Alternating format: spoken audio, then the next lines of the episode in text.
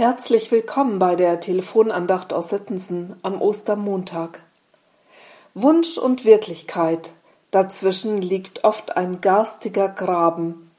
Menschen können so auf ihre Wünsche fixiert sein, dass ihnen der Blick für die Realität verloren geht. Da ist es gut, wenn die Sinnfrage geklärt wird, wenn ein großes Ganzes hinter der Realität sichtbar wird. Den beiden Männern ging das so.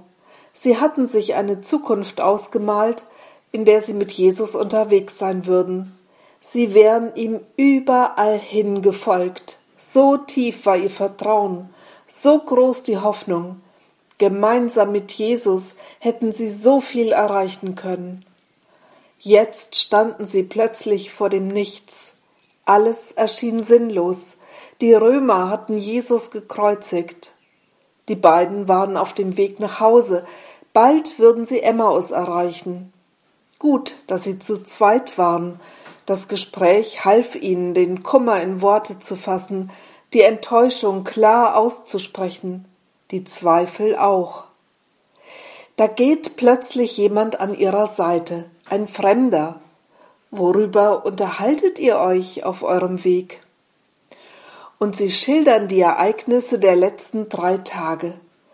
Angeblich sei der Leichnam Jesu nicht mehr zu finden. Frauen gab es, die behaupteten, Jesus lebt. So viel Verwirrung. Was soll man noch glauben? Es gab keine Sicherheit mehr. Und dann erinnert sie der Fremde daran, was in der heiligen Schrift über den Messias vorhergesagt wurde, angefangen bei Mose bis hin zu allen Propheten. Also musste nicht der Christus dies erleiden und in seine Herrlichkeit eingehen? Die Worte des Fremden klingen ganz wie die eines Rabbis. Die beiden Männer werden erst später wissen, dass Jesus selbst mit ihnen unterwegs war. Von Hannah Hümmer, Gründerin der Christusbruderschaft in Selbitz, stammen folgende Gedanken. Du möchtest Jesus immer anders sehen, als er ist. Darum erkennst du ihn nicht. Du möchtest ihm so begegnen, dass nicht die geringste Möglichkeit zum Zweifel für dich bleibt. Darum gehst du an ihm vorbei. Immer begehrst du ein unmittelbares Wort. Immer suchst du ein außerordentliches Zeichen. Aber das unscheinbare Geschehen achtest du nicht. Du meinst, wenn du Jesu Herrlichkeit sehen könntest, würdest du glauben.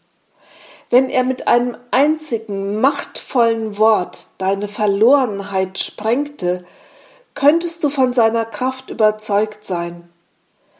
Wie oft hattest du gehofft, er würde dich erlösen, er würde dir dieses oder jenes tun und dich aus der Not deines Lebens reißen. Aber was du erwartet hast, geschah nicht, und voller Enttäuschung kehrtest du wieder zurück zu deinem Nichts. Immer willst du etwas Besonderes, und Jesus ist so einfach. Du willst ihn im Glanz als eine machtvolle Persönlichkeit, aber er wird dir nur in seiner ganzen Menschlichkeit nahe sein. Liebe Hörerin, lieber Hörer, Jesus entspricht nicht immer unseren Vorstellungen. Zwischen Wunsch und Wirklichkeit liegt oft ein garstiger Graben. Jesus kennt ihn sehr gut und hat ihn vor Ostern selbst durchquert. Für uns. In diesem Sinn wünsche ich Ihnen ein gesegnetes Osterfest. Ihre Gisela Wichern.